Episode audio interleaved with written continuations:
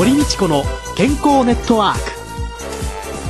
この番組はラジオ日経の経済番組でおなじみのエコノミストやアナリストをはじめ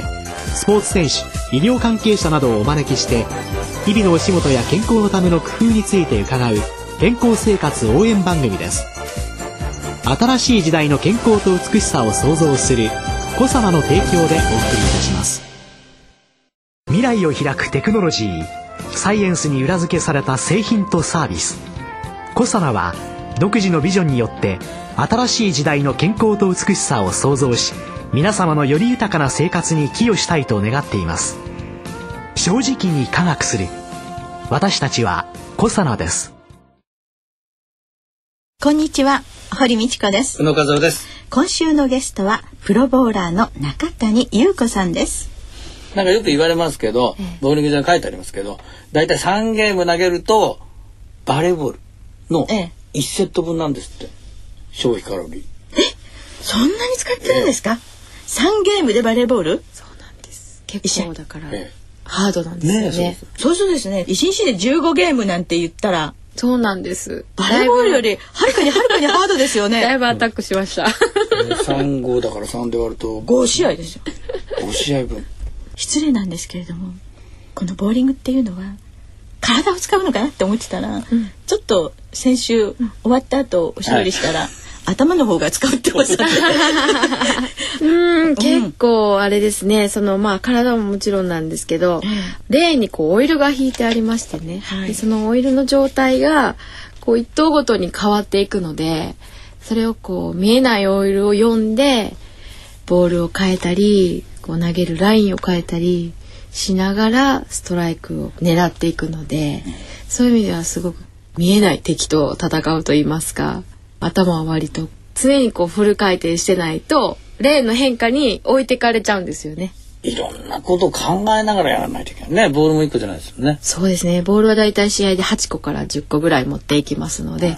こういろんな曲がりのボールを使い分けるんですよ。ゴルフのクラブと一緒ですけどね。私ね、はい。中谷さんのねプロテストを控える時にね、はい。阪神・淡路大震災にね被災され、とっても大変だったっていうの。はでそのプロテストを受けに行くのにボールを4個持ってはい。行ったって書いてあってね、ね。えなんで？2個くらいでいいじゃんって言って。と 思った そうなんだ。だってはい。1個だけでこうであとはスペアでいいぐらいの勢いで思ってるから、えいやいやそうですよね。えなんでこんな4個も積んでたのって思っちゃったんですけど、4個じゃ全然足りませんね。もうあの絞りに絞って4個だったんですよ。原付に乗る最低限の。あ、はい。はい。もっと持っていきたかったんです。あの大震災の時1995年1月17日その時にはい。被災なさいまして、はい。仮の住宅へはい。ずっと暮らしていた中で、はい。プロテストもお受けになった。そうですね。でバイクで行ったんですか？自転車ですか？バイクで原付バイクで。というのはやっぱりもうこう道が本当に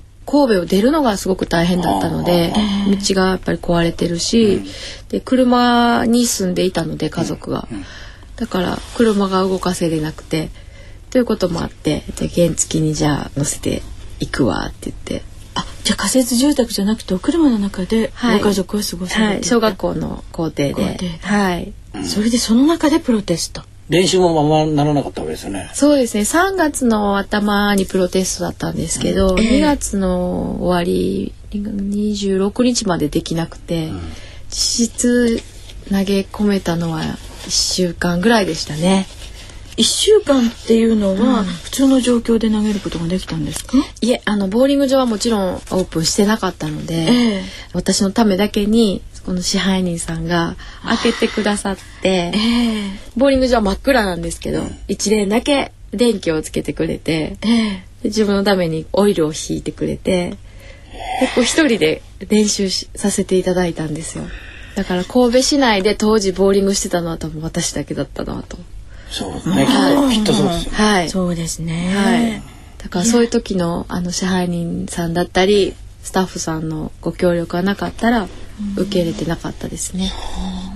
もうみんなが応援しようっていうね。あれなんでしょうね。ね。中谷さんのお人柄も終わりでしょうけどその合格はされたんですが、出来としては自分としてはどうだったんですか？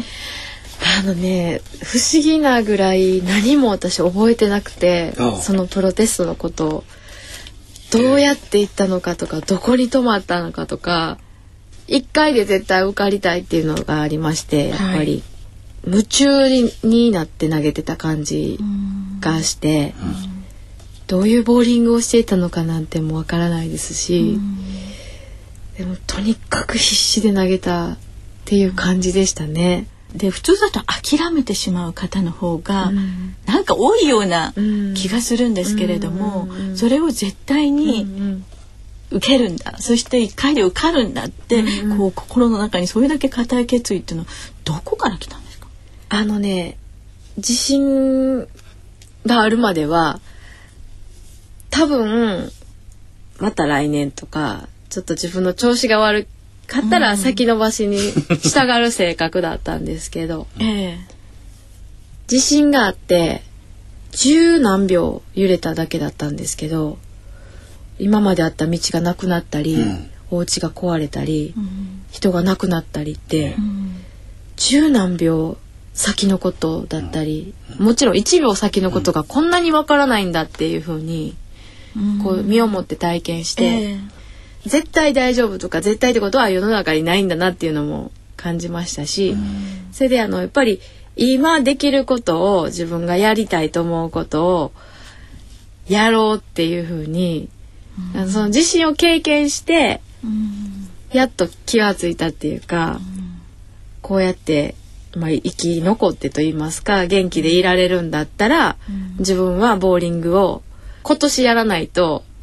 意味がないと思って、やっぱりこう大変な思いしてお家が壊れた方とか亡くなった方とかいるので、まあ、自分はこうやって元気で体が動かせれるんやから、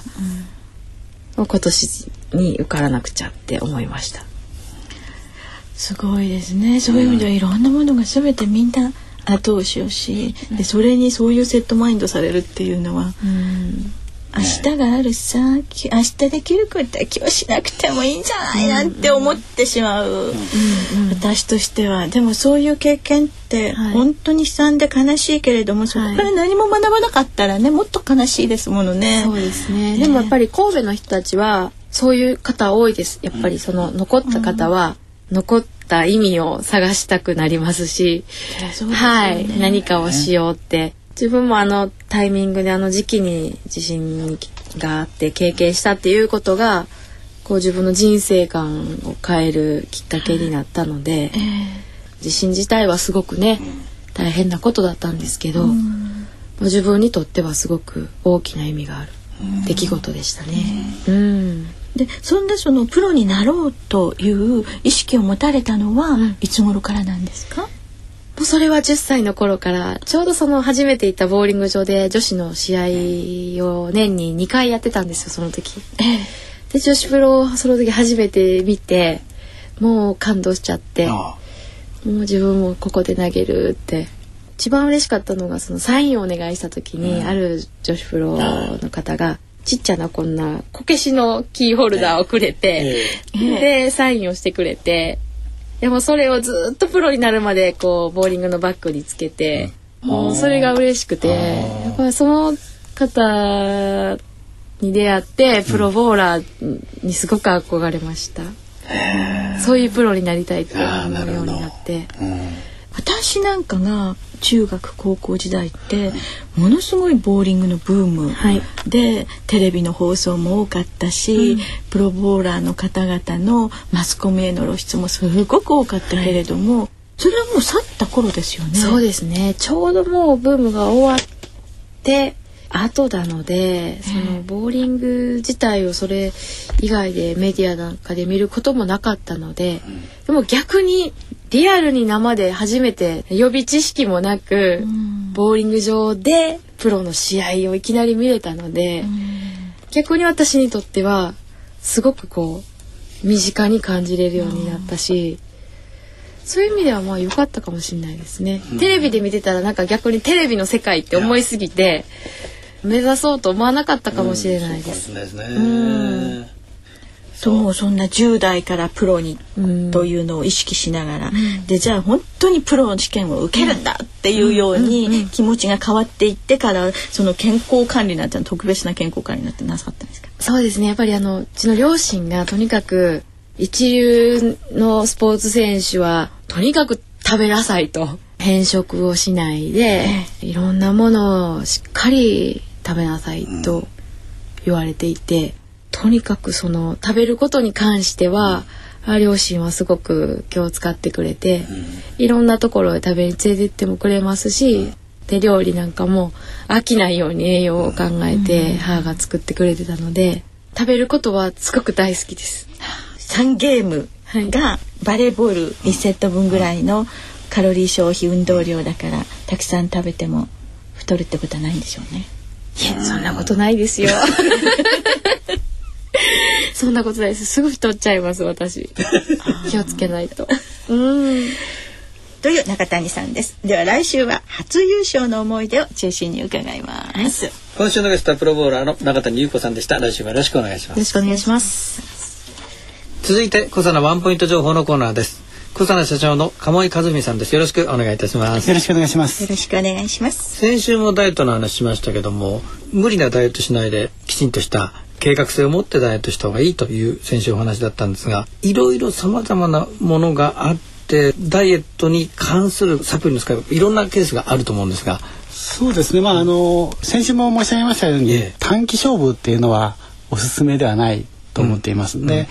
まあ、なかなかあの燃焼型のものとこうカット型のものがあるんですけれども、燃焼型のものはその運動を伴っていろいろとやらなきゃいけないことが多いですので、運動は不要ということではないんですけれどもちょっとカット系のものをサポートに使っていただいて少しずつ改善していくというのは一つの方法かなというふうに私は考えておりますけれども、うん、そういう意味であのいわゆるカット系っていうのは食べたものの吸収を少し抑えてくれるとか、うん、血液の中の糖の上がり具合を穏やかにしてくれる、うん、そんな食物繊維っていうのはね、結構最近ね食物繊維普通にお取りになる量も減ってきておりますのでね、そういうサプリメントなんかで食物繊維をお取りになるといいと思うんですけど、食物繊維っていうと宇野さんなんか何が思い浮かばれます？ごぼうとかそういうね。ごぼうとかねセロリとかね。そうそうねごわごわ系っていう、ね、そうそうそうそういうイメージがありますね、ね、これはあの軟水溶性の食物繊維なんですよね。あですからあの繊維っていうとこう硬くってでなんかゴワゴワしててっていうイメージがあるんですけど、うんうん、人間の体の中で消化できないもの、うん、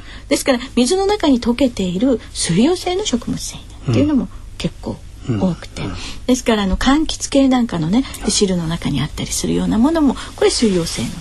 でそういう水溶性のものっていうののドリンク剤に入ってるようなものとかいろんな形態があるけれどもそういう水溶性のものっていうのの方がお腹の調子が特に便秘と下痢をですねすっごく繰り返すような方の場合にはあまり軟水溶性のね水に溶けないものっていうのは腸に良くないのでそれを控えていただきたいとかね。同じ食物繊維でも水溶性と軟水溶性水に溶けないものとではちょっと違いがありますのでねご購入なる時に確認をされた方がいいと思いますけれどもそういう意味で水溶性の方っていうのの方が割と取りやすいんじゃないでしょうかね。そうですね。サプリメントでも水溶性の食物繊維のが圧倒的にたくさん市場には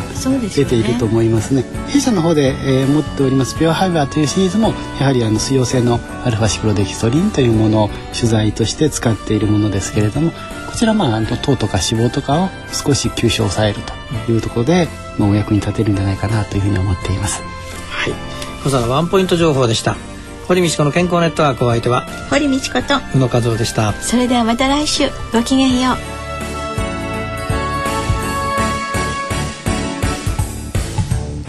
堀道子の健康ネットワーク健康と美容についてもっと詳しく知りたい方はぜひコサナのサイトへ検索で「コサナ」カタカナで「コサナ」と入力してくださいこの番組は新しい時代の健康と美しさを創造するコサナの提供でお送りいたしました。